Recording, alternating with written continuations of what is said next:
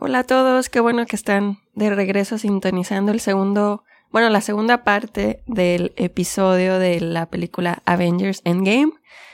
Eh, espero que disfruten esta segunda parte y no se olviden de dejarnos sus comentarios. Y sin más preámbulo, pues los dejamos aquí. Y que disfruten.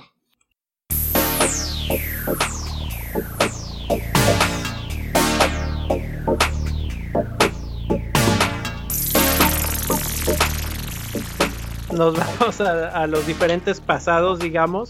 Eh, si quieren, vamos a empezar por el pasado que va en la batalla de Nueva York, que es el Capitán América, que es Iron Man, que es Ant-Man, que su misión es recuperar el Tesseract. Y que hay, hay, bueno, no sé, les voy a dejar, ¿cuáles son sus escenas favoritas de esa, de esa parte? ¿De la planeación o de cuando ya están en el pasado? Pues toda esa, toda esa parte que lleva a la batalla de Nueva York, fase 2. A mí Pues- honestamente me gustó mucho cuando llega Hulk con The Ancient One y empieza a platicar y dice, a ver, no, no tengo tiempo y luego la otra nada más, a ver, espérate. Y le saca el alma.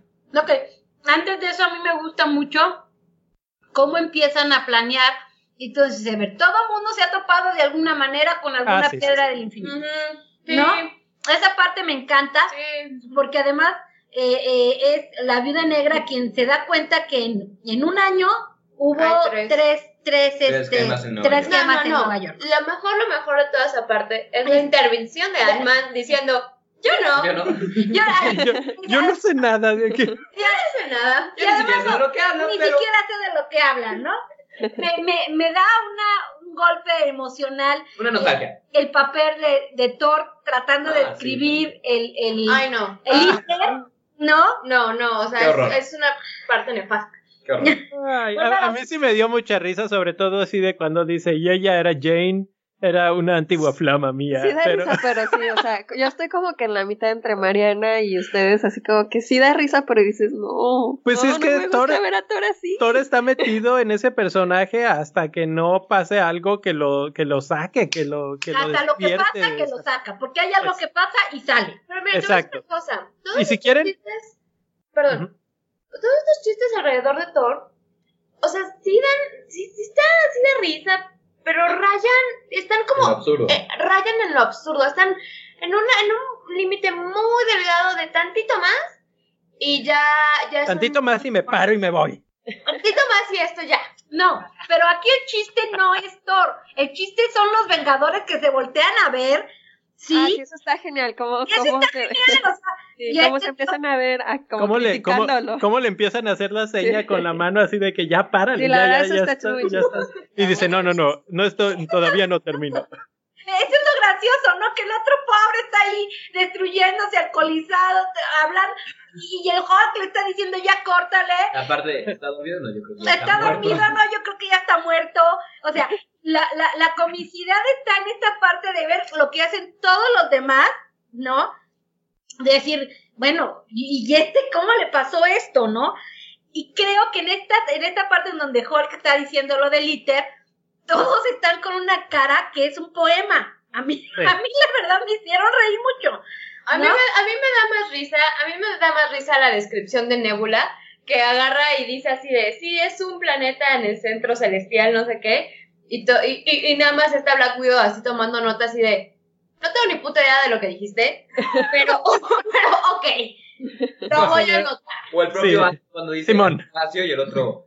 ¡Ay, quieres viajar al espacio! ¡Cosita bonita! Esa parte es muy bonita cuando Roque le dice, ay, cosita bonita, quiere, quiere ir al espacio. No, bueno, es que esa Yo parte te llevo al espacio. es O sea, la interacción entre todos. ¿Quién no ha viajado, quién no ha viajado al espacio? Y la mitad de la, por favor, no vomiten mi nave, ¿no? O sea, eso es muy simpático. La La, verdad. dinámica de los personajes. La verdad es que eso es muy, muy simpático. Ahora- y lo provoca, lo provoca Thor. Porque Exacto, lo, lo desencadena esa, esa levedad, digamos, del ambiente, aún con toda la pesadumbre, la provoca su, su actitud, así como que todos así de que ya existe un rayito de esperanza, ahora este, ahora esto pues te, te, como que te relaja a ti como público de decir, este, hay esperanza, todo está tranquilo, estamos armando nuestro plan y como todo buen heist, hay una escena en la que están sentados alrededor de una mesa planeando qué es lo que va a pasar. Sí, que no se ve como en todas estas películas de Heist como tipo Ocean's Eleven o de esas que, que te explican perfectamente el plan, sino nada más te dicen, ok, vamos a ir en pedacitos y tal, tal.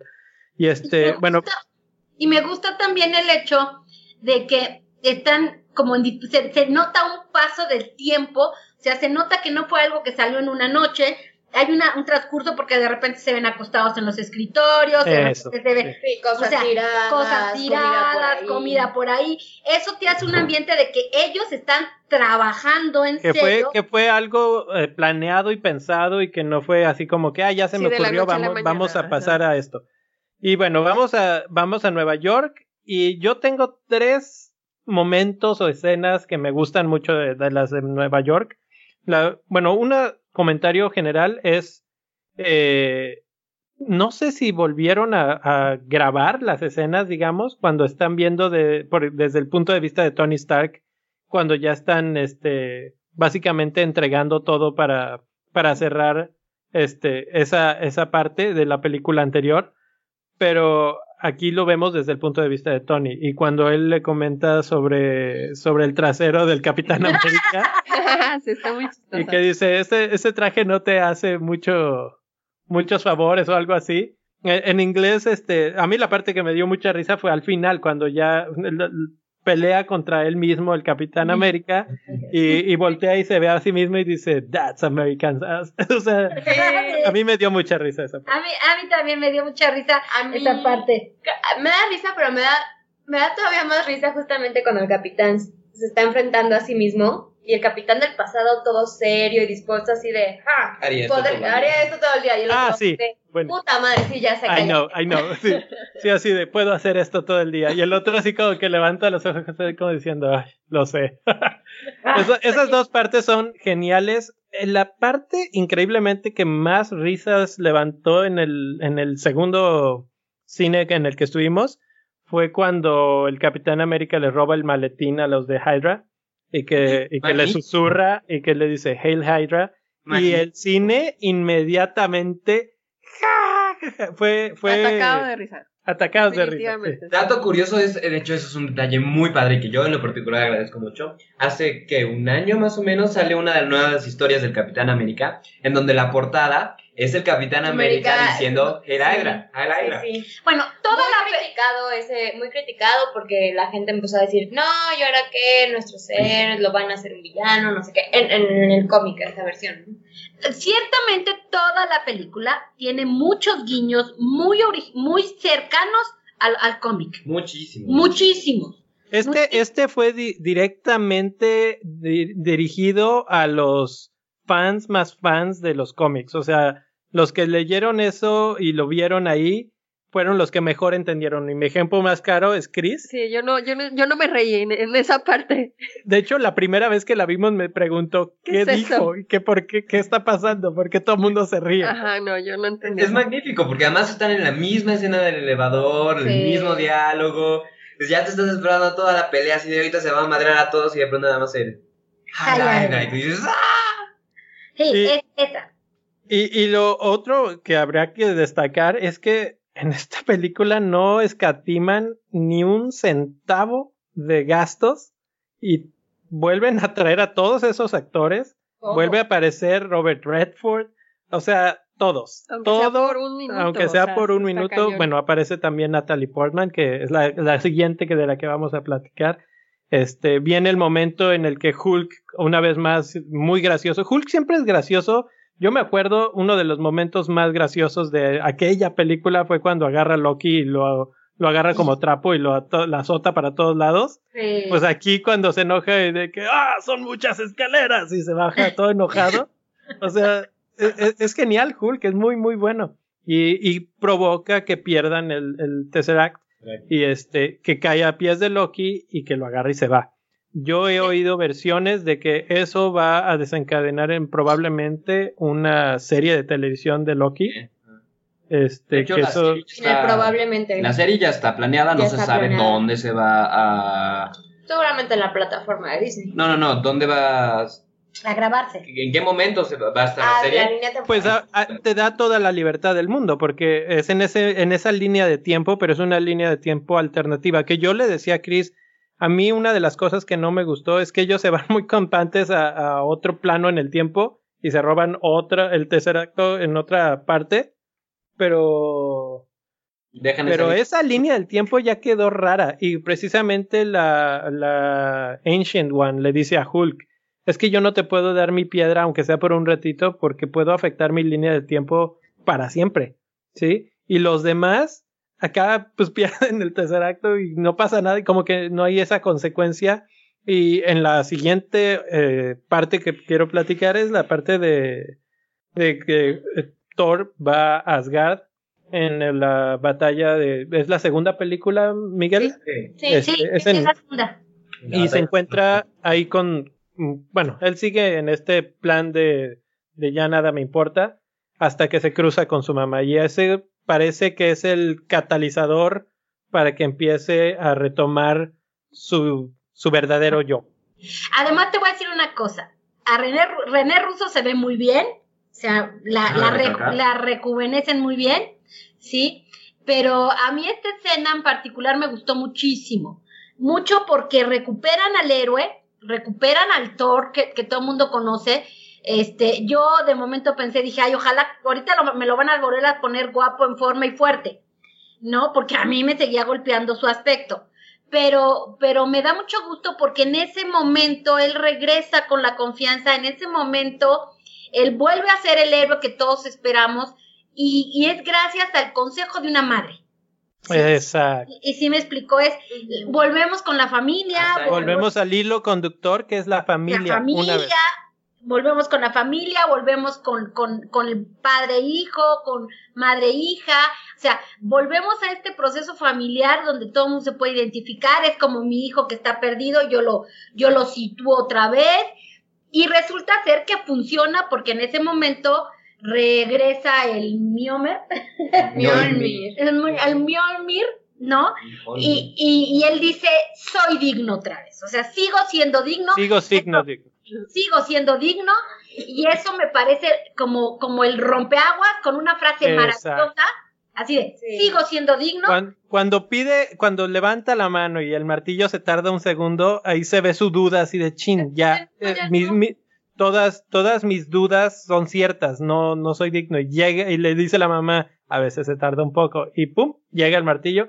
En ese momento es así, hubo aplausos en el cine, Sí. porque, porque dice, sí, ya, tenemos Sí, a Thor de De regreso. hecho, esa es una de mis escenas favoritas. O sea, como que ese, cuando habla con su mamá y cómo lo trata ella a él, es como muy, como una muy madre. tierno, así, es absolutamente creíble que es como una madre así de que eres una desgracia, Ajá. sí, pero te tienes que levantar, porque esto lo único que te hace es como todos los demás. Ya está, ya lo dice, ¿no? Y- Vienes y come, a buscar. y co- y come ensaladita. Esta putada Ah, que, que sí. a Mariana no le gustó, pero el come ensaladita es, es muy de mamá también, así de, Muy de mamá, es- lo Sí. trata como una mamá. Y. Me encanta la frase también de vienes a buscar consejo de la persona más, Más sabia, sabia. de Asgard. Sí, sí. Exacto.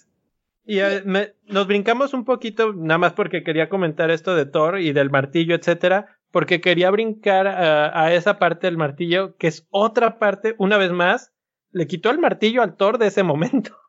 Entonces, esa línea de tiempo, Ya, también. este, también se rompió, a menos de que el plan fuera como en el plan de las gemas, eh, regresarlo a ese mismo punto en el tiempo después, pero No, en pues, ningún momento bueno. te lo da a entender. En teoría, lleva. en teoría esa es la cuestión, ¿no? Nosotros vemos que el capitán se lleva las gemas y, Y el, el martillo. martillo.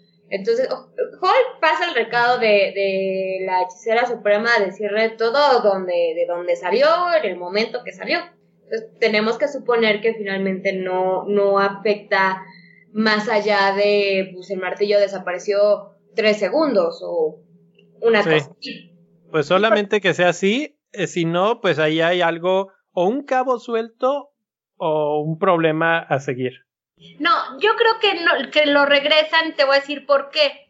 Porque en este caso ellos tienen que regresar el ITER y el ITER lo tienen que regresar otra vez a Natalie Portman porque es la portadora.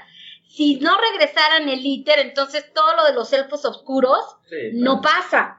Y si no pasa todo lo de los el- elfos oscuros, entonces Ya se cambia mucho. cambia muchísimo. Pero no importa, porque lo que cambia es otra línea del tiempo. Eso es lo que a lo que se refieren como que no es como en volver al futuro de que Sí, si cambia ese claro. pasado, cambia tu presente, no, cambia y lo explica muy bien. La que mejor lo explica es la Ancient One, que, que dice, hay una línea de tiempo negra que es la suya. Esa es una, es una rama diferente que va a cambiar para siempre. La Sí, tuya, es una ¿no? rama diferente, pero finalmente esa rama también, pues, este, se arruinaría mucho. Ahora también, este, se entiende precisamente por lo que, por esta conversación que hay entre, entre Hulk y la hechicera suprema, que finalmente esas, esas, este, ramas temporales no suceden al momento en que tú regresas, este, los objetos. Sí, a como que si tiempo. reparas el punto donde agarraste algo, no pasa nada. Y eso es lo que queda como en pendientes. Si se regresó, bien, si no, mal. Y aquí entre nos, ese es otro diálogo que a mí particularmente me gusta. Esta, esta presencia de la hechicera suprema con, con Bruce Banner, cuando le dice, cuando le dice de los tiempos, y cuando le dice, entonces, ¿por qué este Stephen, este, Stephen Strange, este, no se me, se me Sí. fue, el, doc- el doctor, El Doctor Strange, Strange. y me la da, y, y la cara de la actriz diciendo, ah, ok, yo, eh, eh, eh", y entonces Entonces yo la regué y inmediatamente la y inmediatamente, inmediatamente la regresa. Haciendo un poquito un comentario al calce. Lo que decías hace un minuto de que regresan a Robert Redford y a todos los soldados y a la hechicera suprema y todo esto. Perdón, yo no soy actor ni nada por el estilo, pero yo no sé quién hubiera podido negarse a hacer esos cinco minutos, ¿sí me explico? Sí. O hacer ese minuto. Pues la verdad es que creo que Natalie Portman en algún momento en alguna entrevista dijo que ella no volvería a hacer nada de estas series. Y tengo la duda, pero creo que los cinco segundos que sale en pantalla son tomados de la película original. Pero- Seguramente le pagaron, pero Pero Natalie Portman, el, Natalie Portman tuvo problemas con la producción. ¿Sí me Sí. explico? Pese a que, pese a que en las dos películas donde sale es más, es muy protagonista, ¿sí? Y sale como casi primer crédito. Natalie Portman tuvo un, un pleito con la producción y, y por eso no regresa. No te creas, este Heimdall, este Idris Elba, Idris Elba También también lo dijo. odió estar en esas películas y, por ejemplo, en esta película, ni pinta.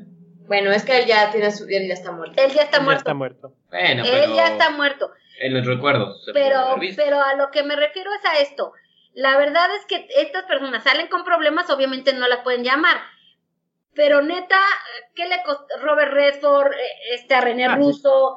O sea, es como un deleite ser parte de la última parte de, de, un, de una película como esta, ¿no? Y además es que les han de haber pagado muy bien. o sea, Yo creo que ellos están más allá del bien y el mal. Sí, yo, yo creo que eso es mucho más allá del dinero. Es Nick- Nick formé parte de este gran universo Claro. y de esta gran eh, final que, que va a tener impacto profundo en el, en el mundo del cine, en la historia del cine de aquí en adelante para siempre. Va a haber un antes y un después de Avengers y de, y de toda esta Infinity saga. Es como, ¿cómo negarte, no? O sea, yo creo Sí. que no hay como argumento. Si no perdiste, si no te peleaste, no, si, si no pasó nada, ¿cómo negarte? Entonces, sí, me van a pagar mucha lana, pero voy a estar en el final de la saga. Tres segundos si tú quieres, pero voy a estar. Exacto. ¿No? Ahora, si nos vamos eh, de regreso a lo de Nueva York, fallan ellos en, en recuperar ahí y entonces van todavía más al pasado y otra vez más a un pasado un poco conveniente para ambos personajes porque Bunny y Tony se reencuentra con quién? Con su papá. Y una vez más este tema familiar. eh, a Tony le están poniendo todo para que tiene una hija, se puede casar con Pepe, este tiene una bonita vida en algún momento. Ahora paces uno de, uno de sus principales traumas que conocemos en una, en una película anterior, que él hace sus hologramas y todo para hablar con su papá, es este, es pues esas paces con su papá y aquí le dan esa oportunidad. Entonces desde ahí te están dando a entender que aquí el que se va a morir, sí o sí, es Tony Stark. Está dando un cierre completo. Sí, sí, sí. Está cerrando totalmente su personaje, está cerrando, no, no es de eso que se muera y que digas, ay, qué mala onda que nunca pudo tener una hija o nunca pudo consumar su, su historia de amor con Pepper o no, o todas estas cosas, todas, todas las cumple. Aquí pues recupera con, en una seguridad sumamente pésima en este, en esa base militar, recupera de este, o sea, se meten como si nada. Agarra el cubito, lo, lo mete en un maletín, nadie le pregunta nada, en un lugar que obviamente se supone que es de máxima seguridad. Y este, y tiene, tenemos esa otra escena que es de el Capitán América que voltea y ve a Peggy a través del vidrio. Y también es un inmediato señal de que ahí hay algo que va a terminar sucediendo, ¿no? Este, que él siempre desde ahí empieza con el, con el llaverito, lo que trae el alajero, que trae la foto de ella. Entonces todo el tiempo te están, es una brújula. Este, te están diciendo que, que por ahí va la idea del lado del Capitán América. Aquí tengo que hablar bien de Marvel. Marvel es, es muy experto en hacer historias paralelas para que su historia verdadera no sea la, este, la que se, se, se sepa o se divulgue. ¿Sí? Yo apostaba, no sé ustedes, yo apostaba que obviamente Tony Stark iba a morir, pero que Capitán América también moría y que moría estoicamente. ¿Sí? Este, entonces, ¿qué sucede? Pero todo me hacía pensar que él era el que moría, que, que, que estas cosas iban a pasar, pero cuando ves la película, y es parte hermosa de la película, resulta que lo que pudiste haber predecido no está pasando. Sí, vale, cacahuate. Sí, o sea, todo lo que te pudieron haber dicho en los avances, los encargados de hacer eh, predicciones, resulta que no se cumple. Y entonces, pese a haber visto todo lo que viste, la película te sigue dando sorpresas y estas pequeñas escenas llenas de cariño, llenas de amor, eh, con un papá este, siendo aconsejado por el hijo. Entonces, ¿qué sucede? Ah, por eso me encanta Marvel, porque, porque te dan estas sorpresitas que te van construyendo, que te van llenando, que te van llenando el alma y, y que no importa lo que sepas, nunca te dan lo real, lo neto, ¿no? Así es. Y bueno, ahí con eso ya recuperamos, se podría decir, dos piedras y las otras dos, tres, una es este en el planeta, ¿cómo se llama? En el que está... ¿Bormir? Mor- Bormir. No, bueno, Mora. Mora, sí. También, también Este- recuperamos las partículas PIN. Ah, Importante. también, claro, claro, que ahí se ve que agarra, o sea, en la escena se ve que agarra cuatro, pero en realidad no se sabe si agarró ocho, ¿verdad? Y ahí ya para el cierre comentaré algo sobre eso. Pero bueno, nos vamos a, a- a- a donde aparece este Star Lord bailando y hay una otra vez que a mí me sorprendió mucho porque ya estamos hablando ahí de la hora dos de película y ya es la primera vez que aparece este personaje en la película. Entonces, eh, Y bailando. Aparece, aparece bailando, pero, pero lo utilizan como una burla otra vez. Se burlan de él porque cuando tú lo ves bailando sin oír la música, eh, eh, este máquina de guerra dice, o sea, que es un idiota. Pero como que ese siempre ha sido su esencia, ese personaje, Sí. como que así medio tonto, no Sí, sé. pero lo nota en tres segundos de verlo. Sí. O sea, es un idiota y el otro así de, básicamente. Pero a mí, ¿sabes qué me encantó? Este, este proceso de edición de la película, donde estamos en, en Nueva York y de repente empieza el pa, pa, pa, pa, pa. Ah, claro. del- del Que te dicen, empieza Guardianes de la Galaxia. Exacto. Y es también magnífico, ¿no? Porque te va llegando a ti, tú empiezas a bailar junto con a Star bailar, Lord, y de repente que te cortan y es un idiota. Es un tú, idiota. ay, Ay, perdón. Yo también estaba O cantando. sea, todo el pinche cine está cantando y empieza la ta, ta, ta, ta, y entonces tu, auto- tu pie automáticamente empieza a moverse, ¿no? Y empiezas a cantar la canción y de repente la cortan y es un estúpido. Y tú dices, sí, es un estúpido. Sí, dar razón. Esto es maravilloso, estas son las cosas maravillosas, los grandes aciertos de la película, no solamente en producción, sino en, sino en edición, sino en, en, en Guión. guion, en, en tener esta visión tan clara de en qué momento voy a meter a cada quien. O sea, te pasa de la nostalgia de ver a Peggy y a ver a, a Tony Stark con Howard Stark, ¿no? Al baile de Star Lord, ¿no? Y, Y a decir que es un estúpido, que es- que es un estúpido. A mí, a mí me, a- yo lo describo como que son unos maestros titereteros perfectos, porque incluso eso que dices, medio cine empieza a moverse con la musiquita y este y es totalmente a propósito que lo hacen así de un momento muy solemne se podría decir a un momento muy musical, muy muy rápido, muy jovial y este y corte a pum te voy, te voy.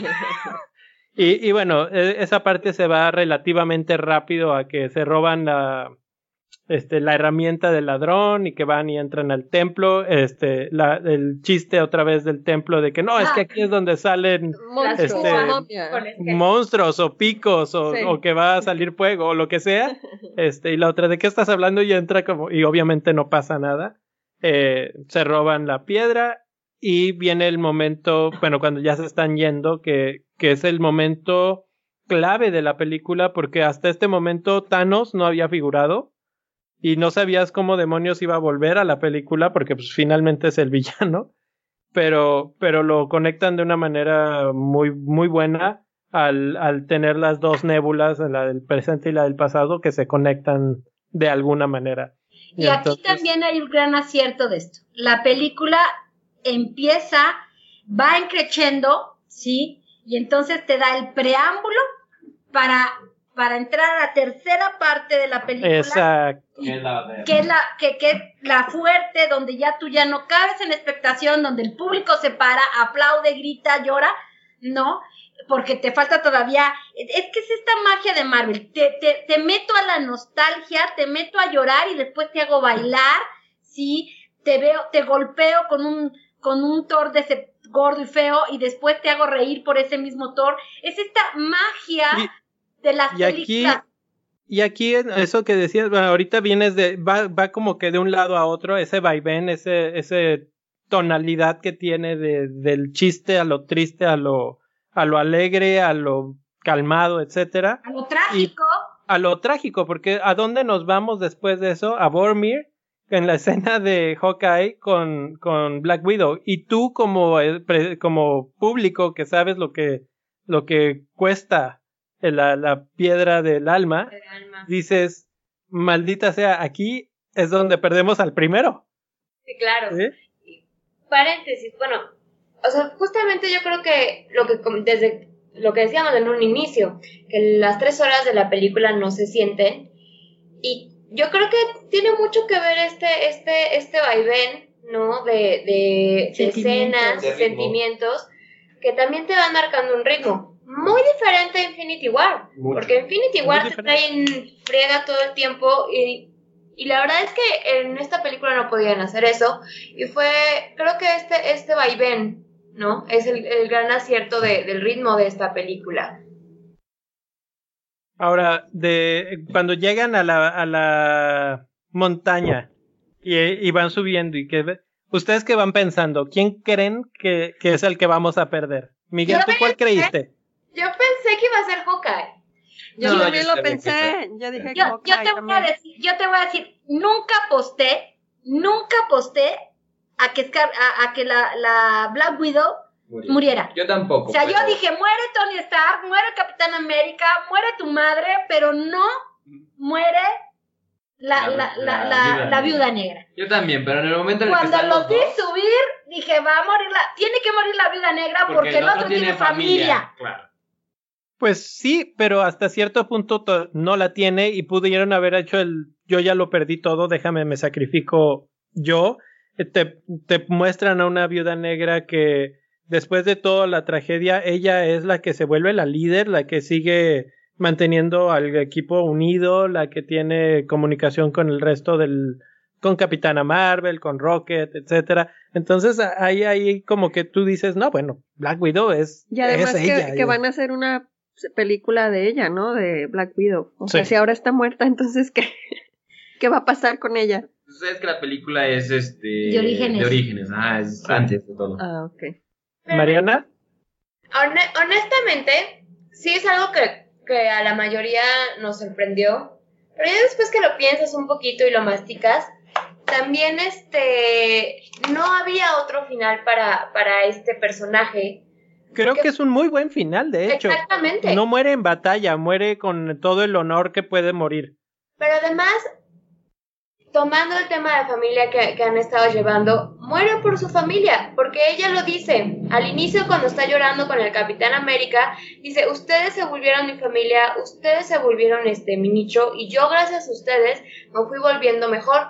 Y cuando regresa este Hawkeye todo devastado porque ella muere y este Tony pregunta que quién si tenía familia y el Capitán América le contesta, nosotros. Entonces, Exacto, exacto. Y ella- ahí- ese es el comentario, precisamente lo hacen como para el que no entendió, este, todo esto que acabas de explicar, ahí te lo dicen en tu cara, así de que esto es el, el sacrificio por la familia que viene siendo el hilo conductor en todos los casos, esa es, esa es lo, el- la motivación de todos y cada uno de ellos. Ahora, también hay una parte muy importante. Todos los héroes y todos los personajes están cerrando. Hay, Cerrando. Están, están con ciclos cerrando. Más que nada los seis Vengadores Los, primeros. los seis primeros Vengadores. Entonces, ¿qué sucede? Black Widow no hubiera podido cerrar de otra manera. O sea, me refiero a que si regresa todo a, a como era antes, ella hubiera tenido que seguir siendo lo que era. Claro, porque tú no- buscas neutralizar a tus seis Vengadores y pues la Viuda Negra no tenía otra manera de irse más que muriendo. Muriendo. que ella, Y- su familia, su vida y su trabajo estaban con los Vengadores. Claro. Y Hawkeye, y Hawkeye sí tiene ese escape de, pues yo me voy con mi familia y ahí se acaba mi historia, digamos. Es, es, es Claro. correcto. Claro. Además, aquí hay un- una cosa que, que, que viene pasando. Ella está llorando desde el principio de la película. ¿Sí me explico? Ella es la que dice, nosotros no olvidamos, es la que dice, tenemos que intentarlo, si hay Se una oportunidad, se lo debemos a ellos. Ella es el personaje que está provocando todo lo que, lo que está pasando. Entonces imagínate que por no morir ella, la piedra del alma no se logre y no va a matar a su amigo. Es decir, ella nunca va a permitir que su amigo muera. Además, busca también de, de alguna forma redimirse como todos los otros personajes y ese es su momento de redención. Su Claro. momento de yo necesito hacer esto para, para aportar, para ayudar. Claro, ella no iba, a te- no iba a dejar que si el plan se acabara por no tener este sacrificio, estoico como todos los demás. Pero Un tengo, pero tengo que decir algo. Esta muerte a mí me duele mucho más que la de Gamora, por ejemplo. ¿Sí? En su momento, claro, claro. O sea, a, a- mí la de Gamora me dolió, dije que poca más, pero no. Pero la de Black Widow la entiendo como el sacrificio. Que todo Como, hace. como que todo héroe hace y dices, ¡ah! ¡La matamos! No, y además de cómo sucede, porque e- ella este, electrocuta a Hawkeye y luego el otro le dispara una flecha y luego se avienta y la- ella lo rescata y, y quedan colgados y ella se termina aventando y ya nada más el corte a la- a la- al plano en el que ella está aplastada en el suelo y dices, "Ah, ya. Y, y- y devastado Hawkeye. A mí, ¿sí? yo, Devastado Hawkeye, que eso también te pega mucho, no Yo- es otro golpe. yo lloré en esa parte, honestamente. Esa Yo- es la parte, sí. Lloré, lloré, lloré. Lloré, Y, lloré. y es la parte final, digamos, del acto 2 y la que abre eh, el tercer acto, que es, bueno, ahí me faltó un poco mencionar que el hecho de que Nebula este, tuviera conexión le da permiso, digamos, a Thanos de enterarse de todo lo que está pasando. Es un Thanos más joven, es un Thanos que no tiene ninguna piedra, este, y sin embargo genera un nuevo plan en el cual dice, ah, pues que la jun- le junten ellos todas las piedras, yo llego por ellas ahorita. ¿Sí? Pero, pero es un Thanos más joven, más fuerte, trae su Exacto. armadura. Entonces, ya es momento de guerra. Ya y es un momento de guerra, entonces tampoco era tan sencillo destruirlo, a pesar de que no tuviera las gemas, era un, era, era difícil de, de- de destruirlo.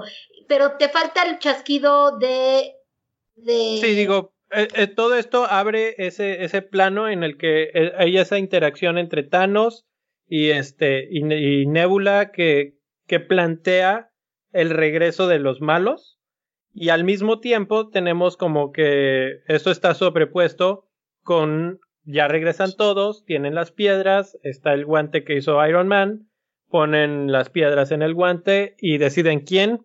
Este finalmente es Hulk porque él es el que más puede resistir la radiación. Hace el chasquido y este hay dos momentos ahí que Ay. a mí se me hacen muy muy relevantes. Uno que patean el guante y que lo primero que yo hice fue así como que apretar el asiento así como no dejen eso así tan suelto. Y dos, eh, cuando se abren las puertas y que se asoman a la ventana y se oyen los pájaros y todo, que te da a entender que la vida regresó. Y A- cuando aquí, hay, a mí, aquí una cosa, la- sí, claro, la llamada de Laura. Eh, hay una cosa que a mí me dio mucho risa dentro de todo este, este proceso, cuando Thor agarra y dice, es que yo quiero, yo quiero, y tú le, y todos los demás dicen, no, mi amor, tú no puedes, o sea, tú tranquilito no puedes, ¿no? Más allá de risa, ahí es también, a- ahí sientes un poco de pena por él, lástima.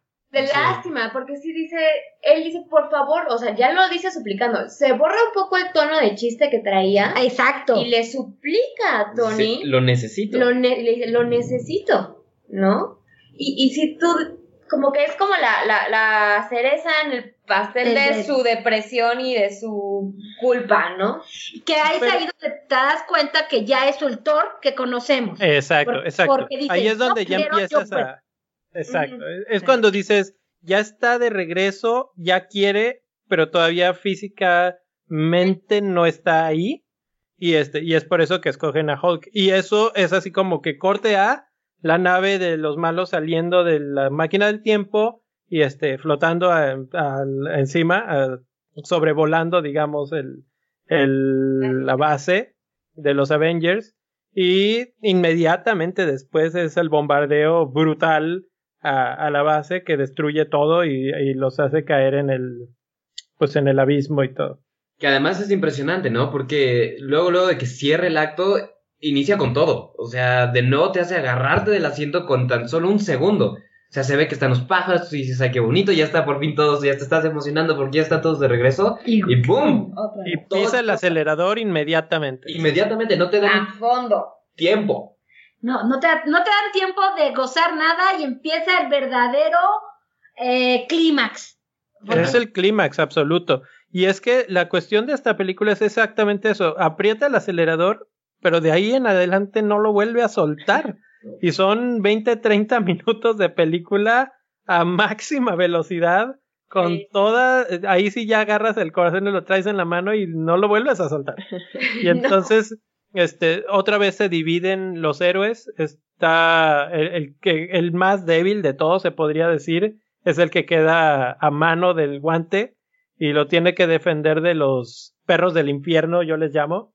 Este, que, ¿cómo, cómo se llaman en realidad? Miguel? Orcos. No, son, son de los Chitauri. Son de las Son de los Son chitauri. bestias chitauri, no, no tienen nombre en específico. Son de las hasta donde Chitauri. sé. Sí. Pero Perros Eh. del Infierno es un buen. Pero me, me recuerdan mucho a los, a los monstruos de, de la serie de Netflix de Stranger Things. Ándale, Los- sí. Sí, sí. Eh, Espérame. Ay, se me fue.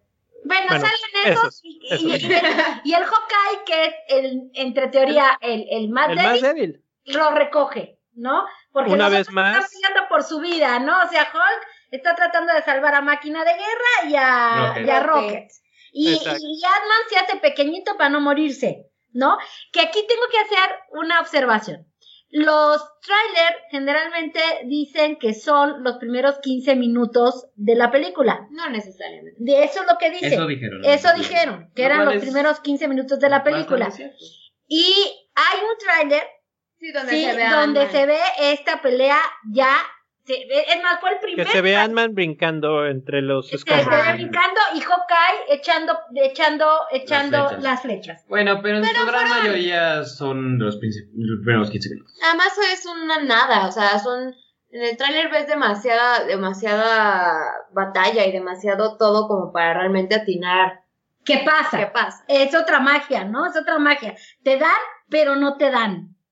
¿No? Pero entonces, al mismo tiempo que todo esto está pasando, Thanos baja con toda la calma del mundo, sabiéndose este papá de los pollitos en ese momento, porque como dicen, o sea, yo no decía que era joven por, por menospreciarlo, al contrario, yo decía, viene joven más fuerte, ¿sí? Sí. Y además con conocimiento de todo, porque hay un momento muy clave en, en cuando reconoce el plan y cuando ve todas la, este, las imágenes de la historia de lo que ya pasó, que dice, esto quiere decir que gané, quiere decir que las junté todas y que, y que Cumplí mi cumplí destino. mi destino. Y ahí es cuando él ve, se ve a sí mismo diciendo, soy inevitable. Y de ahí él agarra la idea de decirlo a sí mismo y decir, soy inevitable, soy, este, no, no van a poder ganar con, eh, ganarme, no pudieron la otra vez, no van a poder esta vez. Porque además esta vez viene con el conocimiento de que viene con todo su ejército de atrás. Entonces, este, pues él con toda esa arrogancia va, se sienta y hay ese momento como de, hay un, hay una frase en la película de, de El Señor de los Anillos, en la segunda, justo antes de la batalla de Helm's Deep, que dicen que es la, la antes de la, ¿cómo dice? The calm before the storm, la, la, la paz antes de la tormenta. Y este, y eso es básicamente lo que está pasando. Hay un momento casi que hasta la música baja. eh, él se sienta, se quita el casco, deja la espada, bueno, la, la, el arma que trae, le dice a Nebula, ve y agarra las piedras. Es como que a mí no me importa, ahorita vienen por mí. Este, y aquí y- los y espero sentado. Y la frase de Thor también, porque Thor ver que Thor lleva, ve que está sentado y le dice a los otros dos, ¿Qué has estado haciendo? ¿qué ha estado haciendo? Y el otro le dice, absolutamente nada. Sí, o sea, es esta, es este preludio para el ojo del huracán, ¿no? Y Sí. es muy, muy interesante porque durante este preludio los otros Vengadores están salvando su vida. ¿Sí? Por eso es que meten el acelerador al fondo, porque te dan este ramanzo de paz, pero a Pero todo que de todas maneras sí. sigues este, al borde del asiento Sí, porque se van caos. preparando los tres este, vengadores, los tres principales Sí, vengadores, estás ahí a la tensión de nada, los otros están intentando salvar, estás con el guantelete porque no sabes si lo van a si conseguir lo van a o no. conseguir o no, pero además es muy vacía. Pero esta escena parece como un oasis dentro de todo lo que va a pasar y dentro de lo que está adentro. Exacto, exacto. Es ese momento como oasis, como calma, como no está pasando nada, pero está pasando todo. Es como el ojo del huracán y cuando el huracán se mueva te va a llevar con él. Con Y, y justamente es el momento en el que finalmente nos regresan a Thor. No. Ah, bueno, sí. Sí, sí, sí, cuando él, este, pues invoca el trueno, digamos, y, y se, este, se peina la barba y se pone armadura y tiene su, su hacha y su martillo en ese momento, creo que Sí, tiene los dos. Los Tienen dos. los dos. Tien- tiene, Todavía, todavía tiene tiene los los dos. dos. Y empieza la batalla de batallas. No la final. Empieza la batalla de los tres grandes, Tres contra uno. tres contra el otro, Y aún así se los y echa. se los echa. Y ahí e- es algo que yo quería recalcar y creo que Miguel podría decirme, pero yo lo he oído de otros amigos que son muy, muy fan de, de los cómics, que me habían comentado que Thanos es muy poderoso, es tan poderoso que no necesita las piedras para ganarles y que en los cómics de hecho hay una parte en la que efectivamente les gana a todos y los tiene a su merced y aquí es exactamente lo que vemos, entre los tres no pueden con Claro, Thanos hecho- que no tienen ni una sola piedra en ese momento. De hecho, Thanos, si ubican la de los Guardianes de la Galaxia 2, este, nombran a unos llamados celestiales. Estos celestiales crean a ciertos seres poderosos que son invencibles, este, llamados los Eternos, y los Eternos, eh, de hecho van a hacer una película de ellos. Sí. Este, pues este Thanos es uno de lo- de los Eternos. Los Eternos vivían en Titán, es su raza, los Eternos. Y este, y, pues, es poderosísimo, es casi casi un semidios, sea, es creado de los dioses. Y además, insisto, como tú dijiste hace rato, él es joven y trae esta armadura que es la que destruye este, la bruja La escarlata, que- que... es una armadura muy potente, no es cualquier armadura, ni es cualquier este, arma la que tiene. El arma que tiene Thanos destruye el escudo del Cap. Claro. Sí, Ahora- entonces sí es muy fuerte, pero además está protegido. Ahora aquí yo, yo quiero regresar un poquito a Thor. Porque, o sea, efectivamente en los cómics uno, uno sabe que Thanos es este un semidios, un eterno. Y efectivamente, ¿no? Su fuerza es tal que pues por eso él puede empuñar todas las gemas del infinito, ¿no?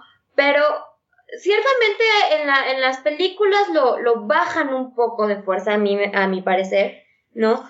Y creo, o sea, si ustedes recuerdan en Infinity War, pues prácticamente Thor lo vence, ¿no? Solo no apuntó a la cabeza.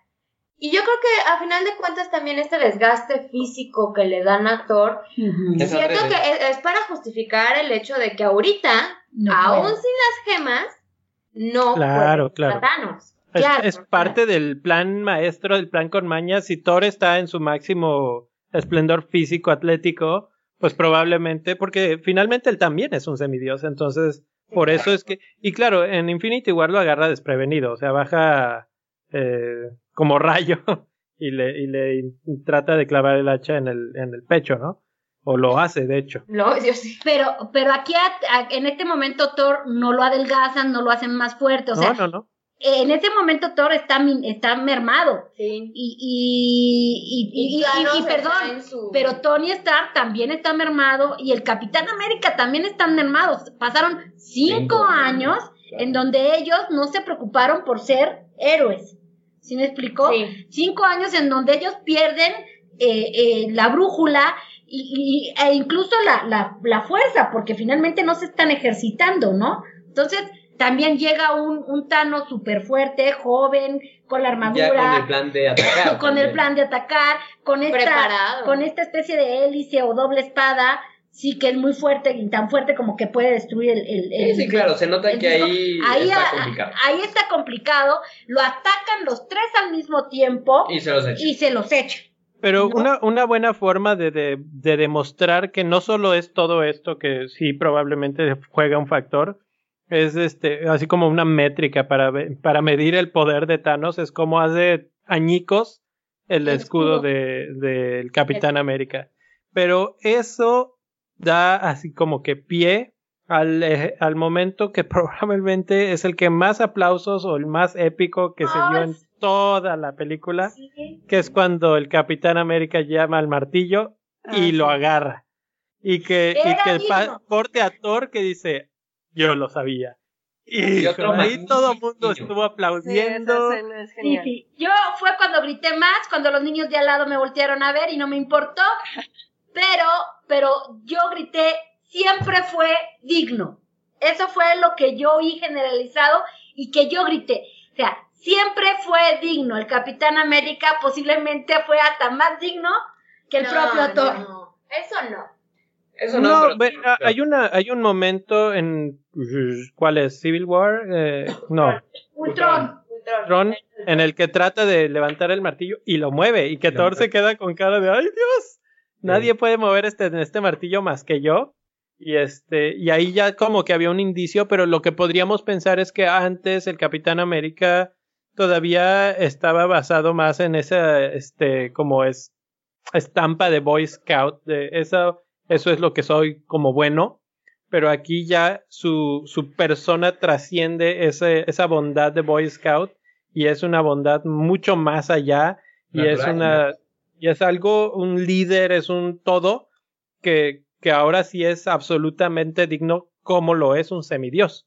Que es Además se está entregando él completo a salvar a medio universo. O sea. ¿qué más digno que es? Claro. Y entonces, Y aquí hay, aquí hay otro punto también muy interesante. El, mar- el martillo en los cómics verdaderamente lo toma. El Claro. Capitán América. Sí, claro, ese es otro, otro servicio a los fans de los cómics que, que dices, bien, otra vez pasamos por este pedacito que sí sucede y que, y que aplaudo, no sé si sucede así, probablemente no, pero, pero finalmente aquí lo, lo podemos ver porque finalmente es la, la última vez que vamos a ver al Capitán América Probablemente. recalcando- y entonces había que ponerlo.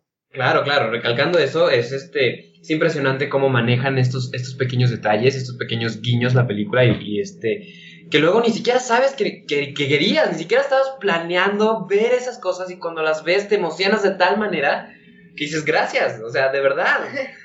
No lo sabía, no sabía No que lo quería, ver hasta que hasta lo vi. vi. Si te lo manejan tan bien que es impresionante.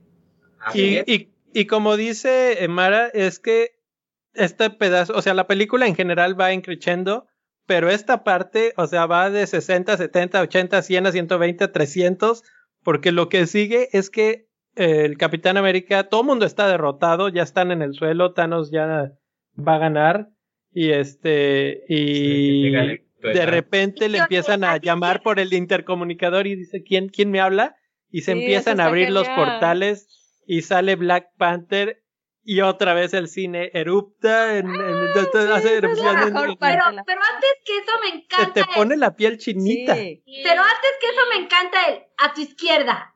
Esa frase Sí, me sí, encanta sí. también porque, también. porque tú dices, eh, te- que, oye, Cap, Cap, Cap, a tu izquierda, eh, que es lo mismo que le dice Falcon, que le Sí, siempre claro. le dice al Falcon, ¿no? ¿no? O sea, es un Escuchas eso, sale de pronto los portales y de repente sale el rey, el rey, del rey. con sus dos con sus dos guardianes y de repente como como bien dijo aquí Yo Mariana, como ángel. como un ángel llega Falcon. Falcon. Sale, o sea, sale así, ni siquiera, o sea, si tú, tú piensas un poco en, en la toma, en la escena, tú realmente no le ves, tú no le ves la cara a Falcon. Sabes que es Falcon, pero no lo ves. Lo único que ves es la silueta saliendo. angelical. este, literal, ¿no? O sea, sale el rey, sale esta, esta silueta angelical, te abren la toma Y Y todo. Te abren la toma, eso es, eso es, es Se está- clave, es Ajá. clave en la dirección del momento, Y que la la, toma se va abriendo Y y, vas viendo ver- todos los portales que se van abriendo Ajá. y dices, en la madre, va a pasar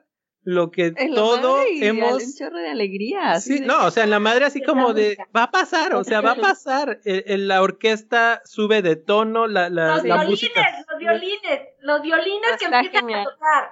Exacto, y, y tú vas viendo que salen todos, todos, todos. Magnífico. Y ahí- se va preparando, de pronto salen los guardianos, de pronto sale la Valkyria ya en su Pegaso, de repente salen Todos. todos los, Los magos, magos. De repente salen también de este repente sale Spider-Man. Cuando sale Spider-Man y va y busca a Tony y lo, y lo saluda y le dice, es que sentí que me desvanecía, pero tal vez me desmayé. Y que se abrazan abraza, y si no se te salió otra vez una lágrima ahí. Ah, Está es- muy emotivo eh, eso. Pero además esa explicación de Spider-Man te da todo, te da todo lo que pasa, ¿sí me explico? Porque, porque tú nosotros sabemos que el Doctor Strange sabe el futuro, claro. ¿sí? Y entonces, esto lo explicó Miguel, finalmente el- entre lo, en la batalla que hacen los tres grandes, el Doctor Strange se la pasa buscando a todos, ¿sí me explicó? Él va y convoca a todos los guerreros que van a esa batalla, ¿por qué? Porque te lo explica ahí perfectamente bien este, el Sp- Spider-Man. Señor Stark, este, yo pensé, me, me sentía mal, pero yo creo que me desmayé y luego vi al señor, al doctor Strange pidiéndome que viniera a ayudarlo. Y te explican, con esa pequeña frase, te explican cómo es que todos están ahí, porque después el doctor Strange le dice a Wong, este, sí convocaste a todos, y Wong le ¿Querías dice, más? ¿querías más? Entonces, ahí te explican lo que pasa justamente entre el chasquido de, de- de Hulk, ¿sí? Y la casi derrota de los tres personajes principales. El Doctor. Strange en chinga empieza a buscar a todas las fuerzas Sí, ya sabe cuál es su de- trabajo. porque ya sabe qué es lo que va a pasar. Mejor aún, ya estás seguro que esa es tu una, Tu esa única oportunidad. Eso está genial cuando Bueno, Tony por- Stark le dice. Se lo pregunta, le dice, viste 14 millones de posibilidades. ¿Es y esta dijiste la- que la ¿es esta. Y, y él le Si dice, te digo, no va a pasar. ¿O cómo así, si no? sí, así como que no te puedo decir Si lo que va a digo, no va a pasar porque pasar. no pasa. Aunque me dio risa cuando dijo eso así de. "Eh". Bueno, pues es, es lógico, pero, pero en otras palabras sí. Pero además entiendes, después entiendes por qué no le dice a Tony Stark, Claro, claro. sí, por eso No, no, no lo le da la hubiera- tal vez no lo hubiera hecho. Tal vez no lo hubiera hecho. No, Sí, bueno, no le, no le tenía que dudado, decir ¿no? cómo Hubiera es que cómo es que se iba a terminar, pero, pero bueno, ese, ese momento es mega épico y no sé, hay muchos pedacitos de escenas, peleas, este, que también son muy épicas. Ya había mencionado, por ejemplo, cuando llega Scarlet Witch, este, de Sí, Witch. Scarlet Witch y que y, y es una es un ejemplo, por ejemplo, de la de que Thanos ni los conoce, o sea, para él no, es- no son nada, porque él le dice, tú me quitaste todo, y él le dice, yo ni te conozco. Y la otra, ya me ahorita me vas Sí, a conocer. esa Y aquí está aquí viene la siguiente escena apoteósica, la siguiente escena maravillosa, la, la escena en donde Fuera de lugar. no es cierto, la escena donde todo el mundo aplaude maravillosamente. que es la del Woman Power. Ah, sí, esa es la otra que yo tenía aquí. Eh, es un poco, eh, bueno, ahí, ahí hay un pequeño brinco porque están empezando a ganar y él dice, pues bombardeenlos, ¿no? Y cuando los están bombardeando, de repente la nave empieza a disparar al cielo y tú, yo sí me quedé así de, ¿y ahora qué, qué, qué está pasando? Y, y llega Capitana Marvel y destruye todo, como ya vimos en, la, en su propia película, que es capaz de destruir una nave. También de eso está padre cuando empieza a pelear con Thanos y que le pegan la cabeza. Claro, y que claro. no le hace nada. Tú, así de, tú ves a "Oh". Capitana Marvel y obviamente lo que ya habíamos mencionado en otras ocasiones, ¿qué va a hacer Marvel con un personaje tan poderoso que, que si lo tienen ahí toda la película, pues no hay película, o sea, ella gana solita. Pero ¿sí? si te das cuenta. Pero lo manejan de una manera muy buena porque ya hay una frase que dice muy al principio que dice eh, no- No me ustedes a mí. ustedes están este, aquí en la Tierra, pero yo estoy ayudando a los otros planetas. Ellos no tienen a los Avengers. Y todos ponen cara de, oh, sí es cierto, sí es cierto. Pero Entonces, como quiera entonces, ¿para qué le...? O sea, cuando en la película de Capitana Marvel, Nick Fury le dice de que... Bueno, ella le da el Viper, ¿no? Así de Pues que sí, para que me con- buscas para emergencias. pues esta es la emergencia. Pero nomás llega al final. no Pues llega. cuando no, es No, no, necesario. No, fíjate, llega para salvar a Tony Stark. Que si no salva a Tony Stark, no hay nada. No hay nada. Pero sí llega al principio. Claro. llega Pero para- luego se va, así como que, bueno, ya me voy. Pues sí, porque en ese momento todavía no recuperan las piedras. Ella tiene que lidiar con los otros planetas, las otras vidas que, que están también sufriendo. Y ella les dice, bueno, pues ustedes aquí están, déjenme, yo voy y ayudo a los demás. Entonces es una muy buena forma, muy buen recurso de, de justificar que ya no de esté. su vida, pero Y- también como que el- en la película de Capitán Marvel te crean esa expectativa de que ella va a estar súper fuerte en esta. A mí me en pareció muy no. bien y que llegara y que en el momento que llega eh, la balanza se vuelve a cambiar y este y Thanos pelea con ella y el momento mágico de que Thanos le avienta el cabezazo y la otra ni se inmuta es maravilloso. Y lo mejor del caso, el otro se da cuenta que no va a poder solo y en su desesperación agarra la gema del poder. Sí, sí, sí, sí. Ahora, aquí, aquí hay. ah, eh, la Capitana Marvel llega en tres puntos fundamentales. Y me gusta el equilibrio que tienen, porque a mí no me hubiera gustado que llegara la Capitana Marvel, hiciera ñicos a Thanos y tan tan. Sí, no. Sí. Que si, si hago un paréntesis, si, si recuerdan la película de la Liga de la Justicia, es exactamente lo que sí. pasa con Superman. Todos están pelea y pelea y pelea. Aparece Superman cuando finalmente eh, reaparece, digamos, para no hacer mucho spoiler. Y se acaba la pelea porque Superman resuelve todo. Aquí no. Aquí no. Llega- fue un buen recurso, fue un, fue un buen manejo. Rescata a Tony Stark. Punto fundamental. ¿Estamos? Mata al viejo Thanos. Porque ella es la que ayuda a que el Thanos Sí, se- lo, se lo muera. domina, ella sí, domina. Lo, lo domina. Y tercero, llega en el punto culminante de la pelea, porque está Black, este, eh, la bruja Scarlet escarlata Witch. está a punto de matar a Thanos. O sea, un minuto más, un segundo más, y, Scar- y, y la, y la, la bruja, no, ¿cómo se llama? Este, La Scarlet Witch. eh, la bruja escarlata está a punto de matar a Thanos. Esa es otra mujer súper fuerte. ¿Sí me Que explico? también la manejan de una manera este, muy parecida en la que ella no está en la escena de la pelea todo el tiempo. Ella siempre está en otro plano. Pero también otra cosa de Capitana Marvel, o sea, cuando en esa última escena de que llega en la batalla final, o sea, ella acaba con la nave, ¿no? Esa una nave gigante y llega con, o sea, cuando la golpea Thanos, o sea, no le pasa nada, pero lo agarra la gema del poder. Pues para que veas, para O que sea, veas lo poderosa que es la gema que- del poder. Sí, pero. Pero ella está creada con la Pudo, pudo acabar con la nave y. Pues no sí. sé. No, O sea, a mí es como esa- que no me agradó la Capitana Marvel. Es exactamente el punto de la gema del poder. O sea, mira, no, no me vas a hacer nada con, con tu propia fuerza. Y ahí es cuando dice, a ver qué tal con la gema. Y pues con la gema sí le puede hacer algo. Pero una vez más, es el recurso para quitar a la capitana del, del medio. Porque si no, la película se acaba con la capitana mm, golpeando a Thanos a la muerte. claro. Sí.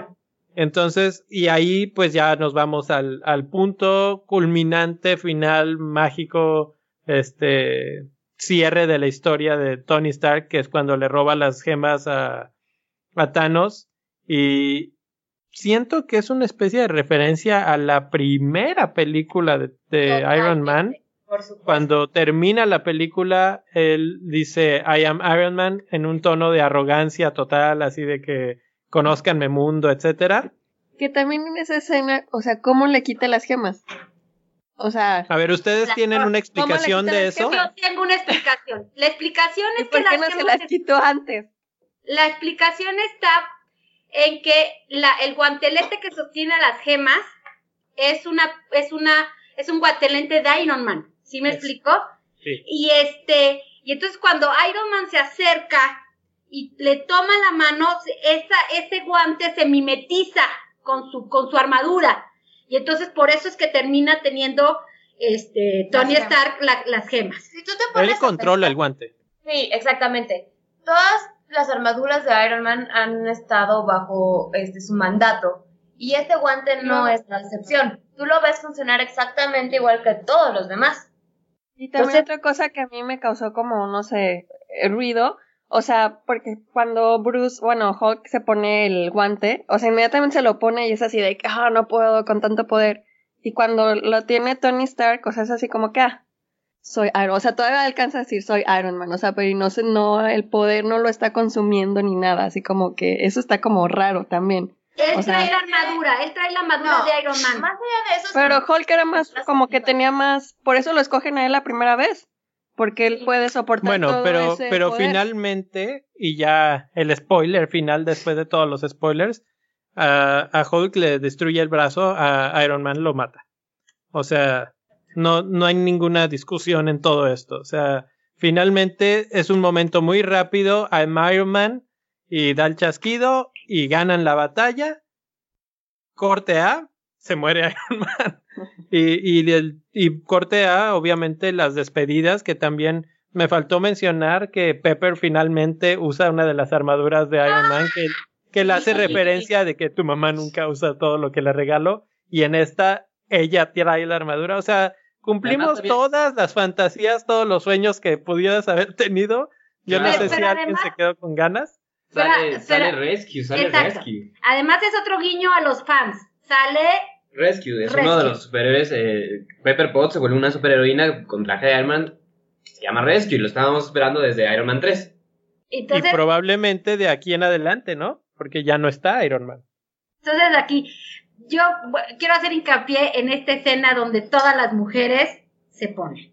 Ah, sí, no, Sí. nos lo brincamos, porque es cuando ya está, ya está este Capitana Marvel ahora sí en la batalla y le dicen cómo va a llegar hasta la camionetita, que es la, única máquina del tiempo que les queda.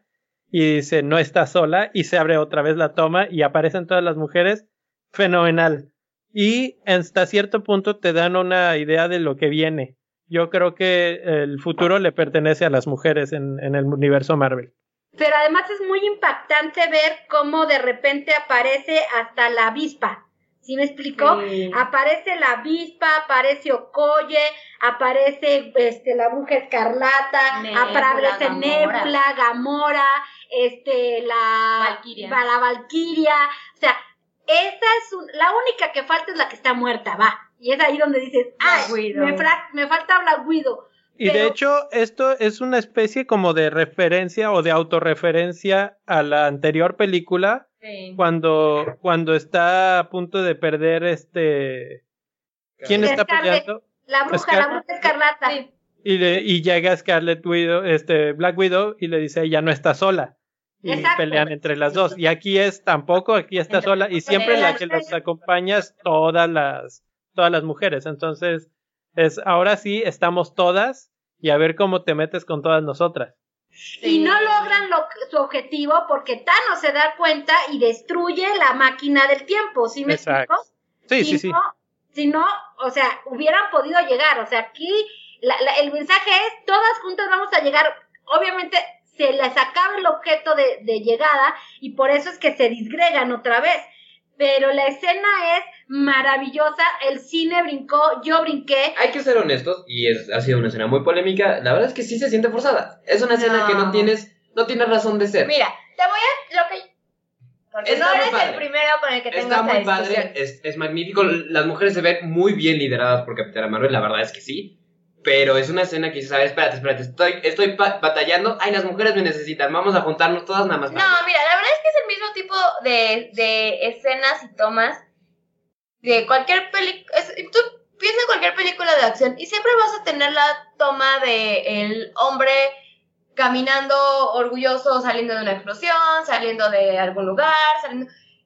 Por no eso, pero debes de, debes de saber meterla. Aquí en este caso estás en medio de la batalla y le estás dando a todos los personajes su, su punto. y de repente, de repente cuando están todos desperdigados en la batalla, resulta que que ahora están todos La juntos. cosa es que no es de repente.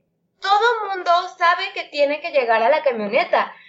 Spider-Man fue la papa caliente, o sea, la papa caliente estuvo ahí. Todo el mundo estaba yendo hacia ¿Y allá. por qué solo Exacto, las no, no, espérate, fíjate en la secuencia lógica y te vas a dar cuenta de que todas las veces que cuando empieza a perder Spider-Man, que dice ya no puedo, ya no puedo, todas las veces que rescatan a Spider-Man con todo y el guantelete son las mujeres. Sí, bueno, es que me da mucha risa que de repente agarre a Okoye y le diga a su rey, no, espérate, ahora No, es no, mi no. turno, voy yo. Espérame, no, a ver, cuando está a punto de caer Spider-Man, ¿quién lo saca? ¿Quién lo La rescata? Valkyria, La Valkyria. Y después cuando está a punto de caer la Valkyria, ¿quién lo rescata? Rescue, Y después de que está a punto de caer con Rescue. ¿quién la rescata? de esta... Capitana. Capitana Marvel. Entonces, sí están juntas las mujeres. Sí. No, Yo- pero no todas. La, la verdad, no todas. O sea, a mí también, o sea, me gustó mucho también la, la escena.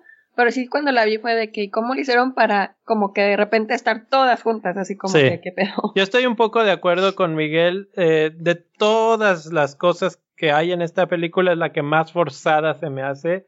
Es la menos orgánica, aunque finalmente tiene una explicación como lo estamos tratando de explicar aquí, que, que sí están rescatando entre las mujeres el guante, pero que estén todas juntas y que se estén así como en plena que batalla. en plena como batalla, como que es un poco difícil de creer Y en ese momento. aunque visualmente es muy efectivo y la verdad yo lo, los perdono Y los digo, está muy bien.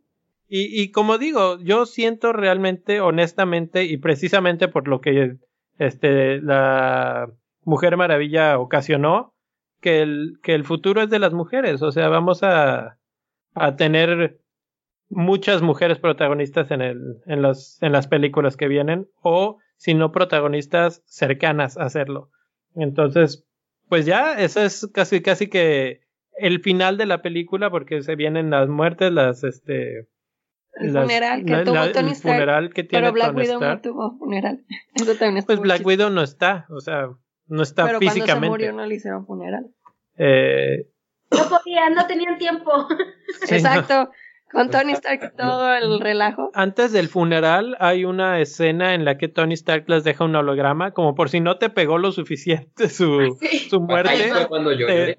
te meten otro, otro, un, un izquierdazo si el derechazo no te dio. Y, este, y entonces Ay, pues ya se termina de pegar y todo. Este, vamos a la escena del funeral, que otra vez hay que decir, todo mundo está ahí, todos los actores están ahí de nuevo. Carísima la escena. Hasta el chavito que sale en Spider En en, Iron en Man Iron Man 3 está ahí. ¿Es ese? Está Ay, ahí y, Es cierran esa, esa, esa secuencia, esa toma con Nick- Fury. ¿no? Sí, Y entonces tú dices, ahí es donde sale Nick Fury, porque no había salido en toda la película, no había salido Nick Fury, y sale y remata con, con, con Nick Fury. Entonces, Y es, y es creo una forma Todos. Sí, es un, yo siento que sale al final como para decirte aquí estoy, los Avengers de alguna u otra forma van a continuar. ¿sí? No los que conocemos, pero va a haber más porque aquí sigo yo. Siento que esa es la forma de firmar ese, ese cierre, digamos. Y de- por eso también sale, también por eso va a salir en Spider-Man Far From Home. Justamente por lo mismo. A mí me siguen dando Exacto. las dudas. Según yo, eso es antes de Infinity. De, bueno, sí, pues sí, de Yo- Infinity. Yo también tengo mis dudas en, que- en qué línea del tiempo, pero no sé porque pues eh, se podría decir que Spider-Man no estaba, estaba desaparecido. Pero bueno, esa es una discusión para otra, otra parte. Eh, ya lo último, no sé si me falta una cosa más, pero tenemos la, la escena en la que están Bucky y este y Falcon y Capitán América y Capitán América dice, bueno, yo voy a regresar todas las piedras a sus respectivos puntos temporales. Se va y yo esperaba casi casi que alguno de los dos comentara, de los que se quedan, que comentara no va a regresar. Y este, nadie lo comenta, pero es Lo el, sabe.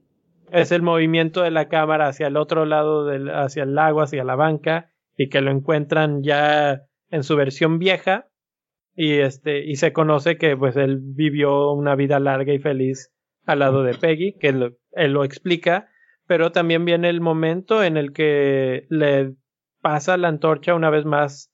Este, es todo este pase de estafeta, toda la película de los Sí. viejos a los nuevos, y aquí pues estamos viendo probablemente al nuevo Capitán América en la versión Falcon.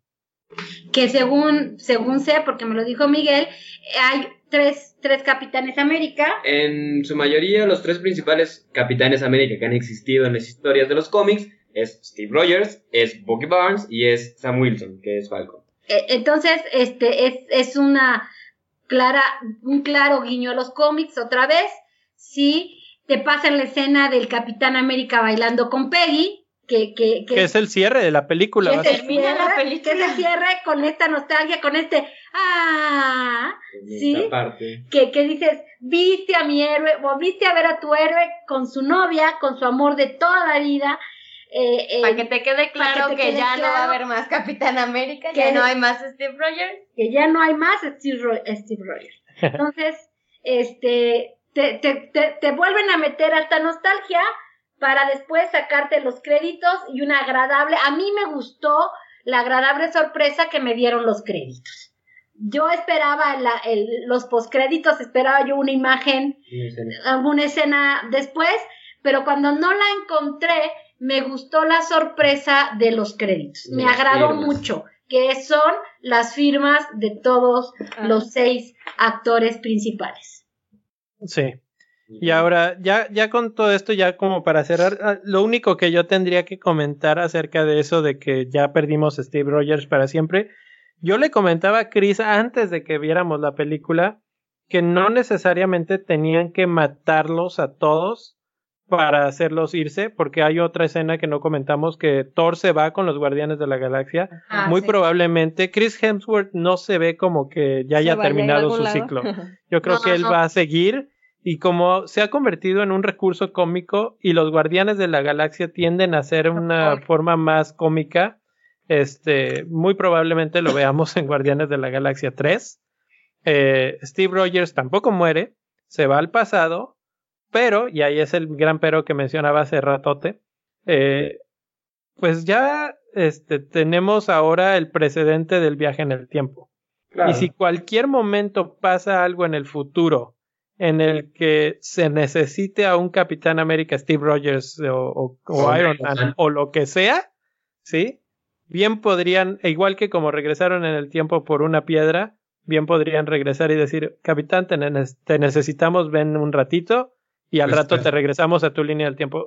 O sea, al, al sentar este precedente de la- del viaje en el tiempo, siempre queda esa posibilidad. La verdad dudo que lo hagan, pero está la puerta abierta a que y, y el hecho de que no muere, sí, que él es joven en el pasado viviendo feliz con Peggy, sí, todavía abre todavía más la puerta a, esa posibilidad en caso de que se les ocurra regresar o buscarlo, aunque sea por un momento muy breve en algún momento de las, del futuro.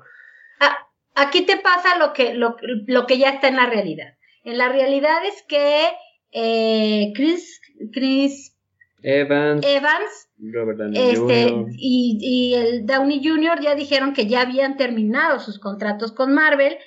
De hecho, hasta hace unos, hace, hace unos años, este, el Downey Jr. dijo que ya quería salirse de, de, De ese papel. de ese papel, sí. Entonces, yo creo que sí difícilmente van a, van a regresar porque, porque los propios actores no quieren ya hacer el papel. Y por ahí me estaba yo enterando que Chris Hemsworth sí quiere, no quiere Dejar de Dejarlo. ser actor. Sí, Entonces, sí, y se nota. De hecho, eh, no, no creo que vayan a aparecer. Esto ya fue un final, ya fue un cierre para todos. Pero justamente por lo mismo los dejan a todos latentes, los dejan nada más neutralizados. Como Ya sé, que. Para los cinco minutitos de en la serie que van a, porque van a hacer una serie de, de Falcon y bueno, que ahora va a ser Capitán América aparentemente. siempre te, que deja el guiño de, ah, ay, ahí está él. Los dejan, Rogers, los ¿no? dejan latentes nada más porque si en algún futuro algo pasa, el reencuentro, que ya son los 10 años después de Endgame. No, no, ya Ah, no, no. puedes hacer el reencuentro de Bueno, no 10 años, importa, porque pero entonces... También ya estarían bien viejos los Ah, superhéroes. pero ¿no? eso, eso no es un problema, porque con el CG que tenemos ahorita es este absolutamente posible No. hacer lo que quieras con Pero rejuvenecerlos no, o lo que no el sea. actor, sino como que el superhéroe, ¿no? O sea, Pues no o sé, los o sea- superhéroes no se hacen viejos. Yo, yo lo único que digo es que existe la posibilidad. Obviamente los contratos se acaban y no es, no es muy posible que pase, pero es, pero está ahí, este, la cuestión. Ahora yo, Menos Scarlett Johansson. No, que porque también con el viaje en el regresa tiempo. en el tiempo. a, a ella, este, yo le también le comentaba a Chris, ella se acaba su contrato, digamos, como Avenger, pero como su historia viene, lo, que- lo que se supone que vamos a ver es su historia de origen, de eso podríamos tener cinco películas sin ningún problema, porque todas pueden pasar antes de los Avengers. Entonces, este, podríamos tener toda una saga de Scarlet Witch, digo, de Scarlett Johansson, este, siendo Black, Widow. Y, y así como vimos hace poco la película de, de los Red Sparrow, este, creo que puede ser una versión muy similar, pero bien hecha. Eh, Sí. o, o como las de Atomic Blonde, que también eh, me gustó más, por ejemplo. Sí, sí, Entonces, mejor, todo es, pero- y, y es una versión como tipo James Bond de, de una de un espía, de un yo creo que tiene mucho potencial ese personaje y probablemente este hasta donde ella quiera pueden hacer las que las que quieran, sí, porque Sí, yo- ahí no tiene límites. Yo creo Sin embargo- pueden echar unas dos películas. Sin embargo, creo que la fuerza de eh, Black Widow está con esta mancuerna del Capitán América, es decir, no sé si Black Widow en sí misma logre el, el espectáculo o la fuerza como, como, lo, como tal. Claro que sí. Creo Yo que creo que el potencial ahí está, porque hemos visto esas películas con, con otras protagonistas como las que acabo de mencionar de Atomic Blonde y de, de Red Sparrow, y son ese tipo de películas, son otro tipo de historia, no necesita meterse con todo este universo cinematográfico de Marvel, porque va a ser mucho más atrás, puede ser como las de Wolverine, por ejemplo, que son standalone, que son así como que ellas existen en su propio tiempo, digamos. Sí, sí, no, sí, sí la arman. Nada más, si se, si se aventaron a hacer la película de Black Widow es porque la gente la pidió. Era, porque ella quiso. y Ah, digo, bueno, creo claro, que ella, obviamente, ah, no, eh, el otro día vi este números, pero no los recuerdo bien. Empezó cobrando cientos de miles y ahorita ya está cobrando millones de dólares. Entonces, este, por ese lado también, eh, no creo que le moleste mucho ganar otros varios millones. Ahora, ya nada más para cerrar, van dos preguntas, este, totales, digamos. ¿Cuál fue su escena favorita de toda la película? ¿Y cuál es la calificación en estrellas del 0, del 1 al 5? 5 siendo la más alta de esta película. Y empezamos con Miguel. Avengers Assemble. sí. Llevamos 10, 11 años esperando Sí. esa escena. Yo grité, fui el primero en gritar, fui el que gritó más alto. Me encantó, la adoré. Y yo, en calificación a la película, tiene detalles, no lo voy a negar, pero cumple con todas las expectativas. ¿Cuatro y medio? Cuatro y medio. Mariana.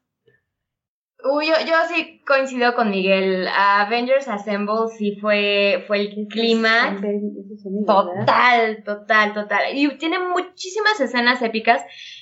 Yo creo que la de Girl Power fácilmente es la segunda, pero híjoles, Avengers Assemble y que estén todos ahí, sí, sí.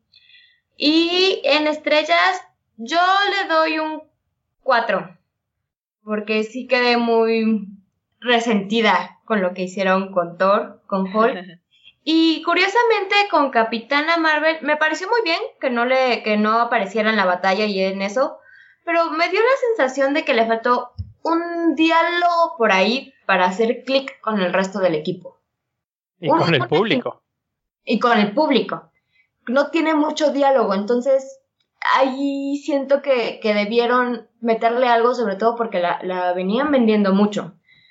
Entonces, esos son unos unos puntos en contra. Ahora, Pero- nada más como, como detalle ahí, este, nota adicional, la película, esta película fue grabada antes que Sí, la de sí. Capitana Marvel. Entonces, este, pues no sabían qué tanto Capitana Marvel fuera a pegar o no, y tal vez por eso es que, que no hay tanto desarrollo de ese personaje. Incluso ella no está tan metida en el personaje porque ni lo conoce lo, lo, ha, lo ha mencionado ella en entrevistas de que dice, este, pues yo, a mí me dijeron que decir casi casi y De me hecho, metí creo que así. ni sabía que ella iba a ser Capitana Marvel. O sea, como Sí. que llegó al momento de la grabación y es así de, ay, voy a Eh, ser Esto es lo que tienes que hacer, ajá. Y que incluso eh, eh, eh, acabamos de ver una entrevista en la que platica esa escena postcréditos de su propia película en la que le, ella llega y dice, ¿dónde está Nick Fury?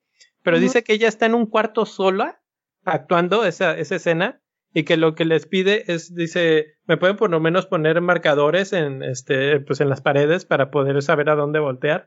Y, ah, sí, cómo no. Y entonces dice, llego, digo, ¿dónde está Nick Fury? Y nada más volteo así la cara como para ver a las, a las tachitas que son las caras de los otros. Dice, eso fue lo que hice para esa escena. Sí. Claro.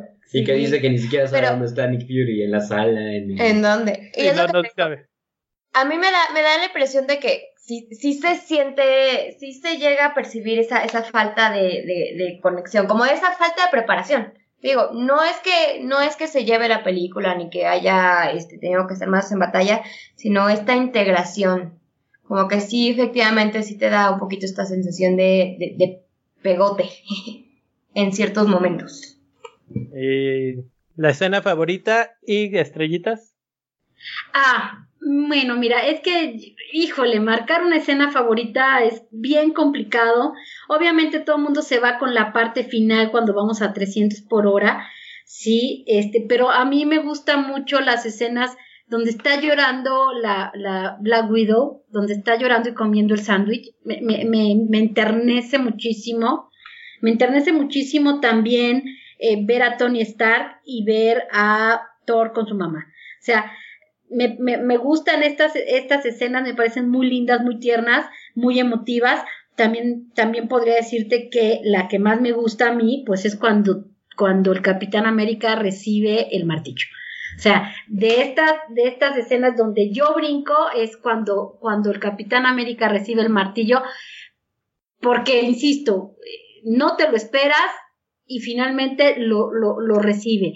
E, e incluso hay una escena muy graciosa cuando están peleando donde Thor le, le, dice, no, tú quédate con el martillo, yo me quedo con el hacha, ¿no?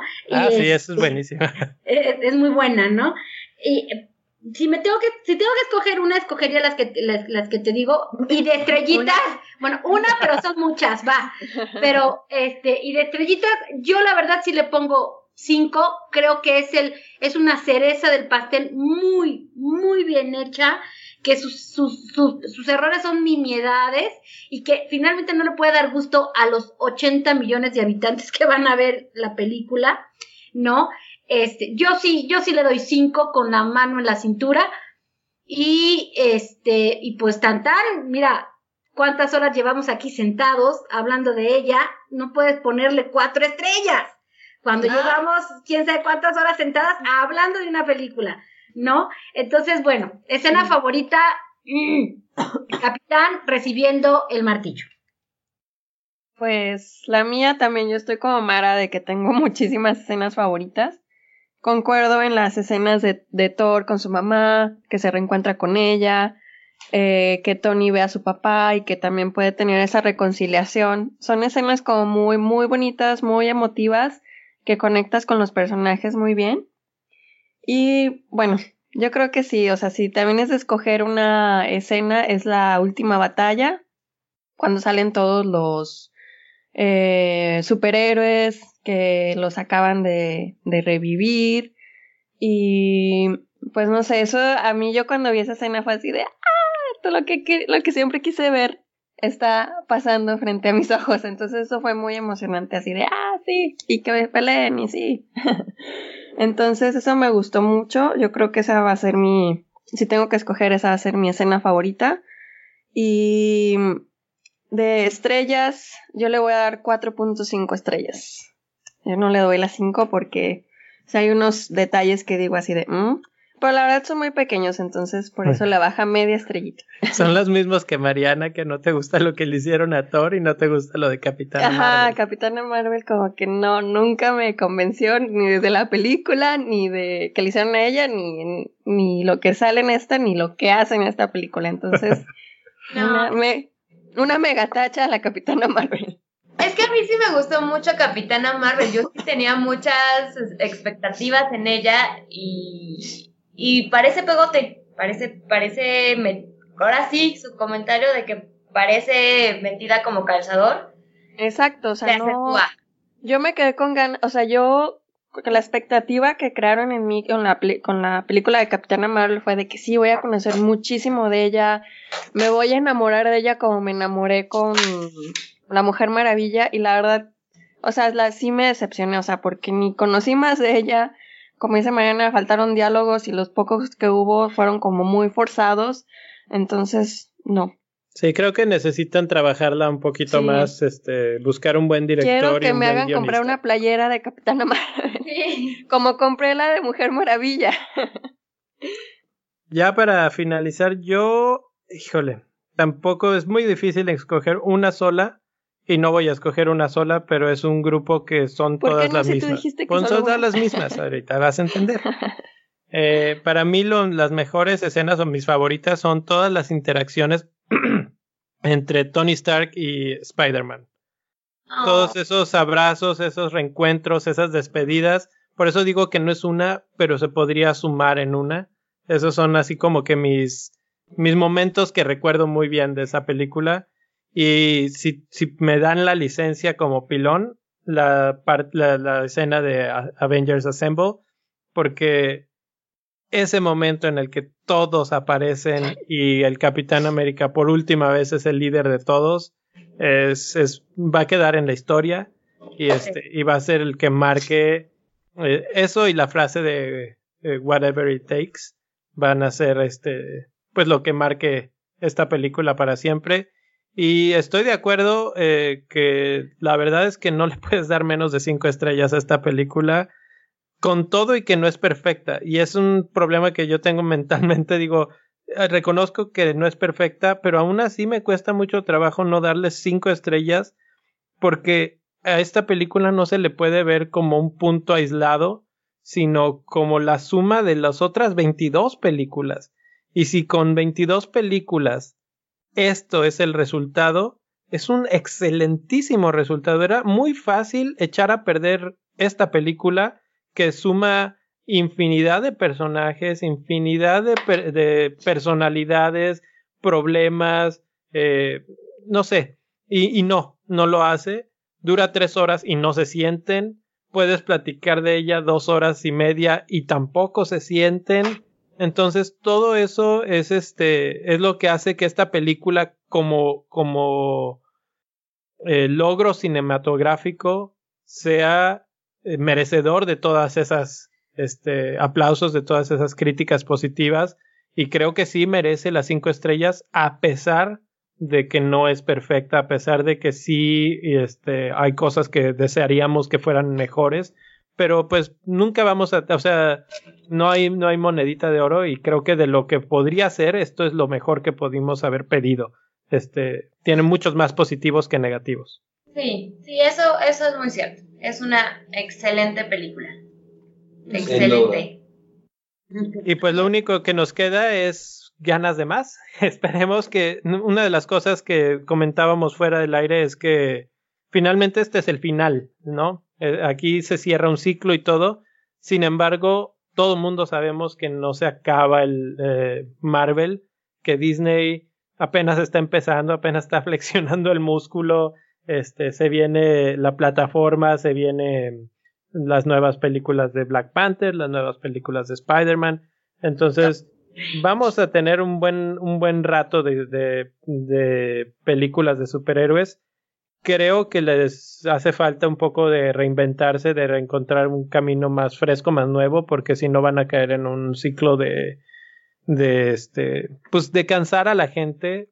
Eh, lo vimos un poco con Shazam, que ya cambió el tono en las de DC.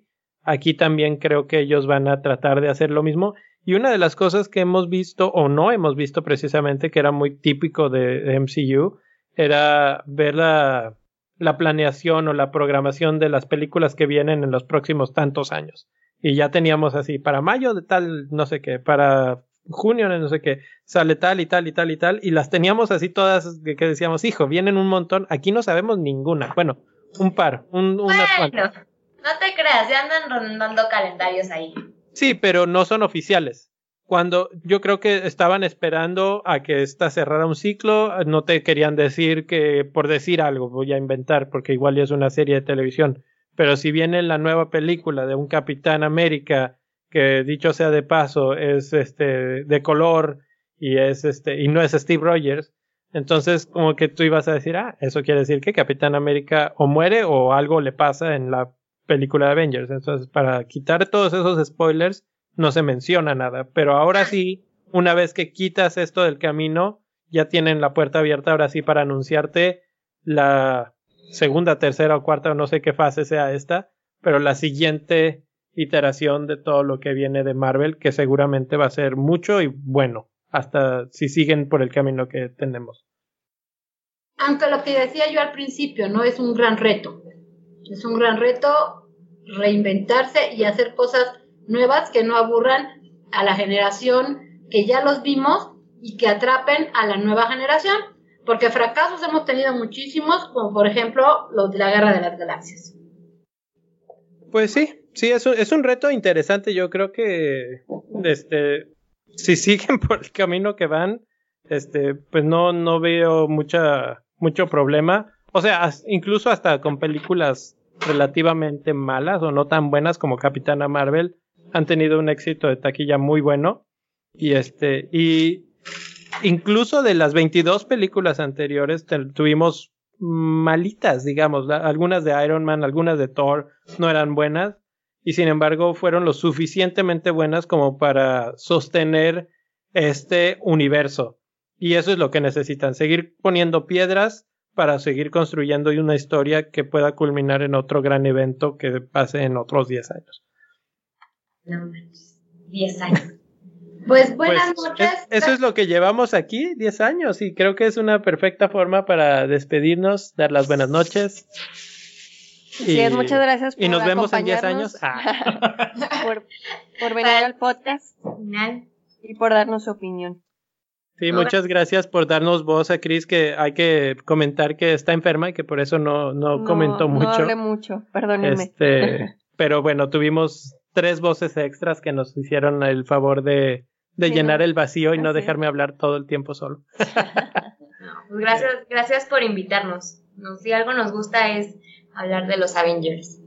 Eh, eh, si algo nos gusta es hablar de películas en general. También, también. Somos bueno, de corazón.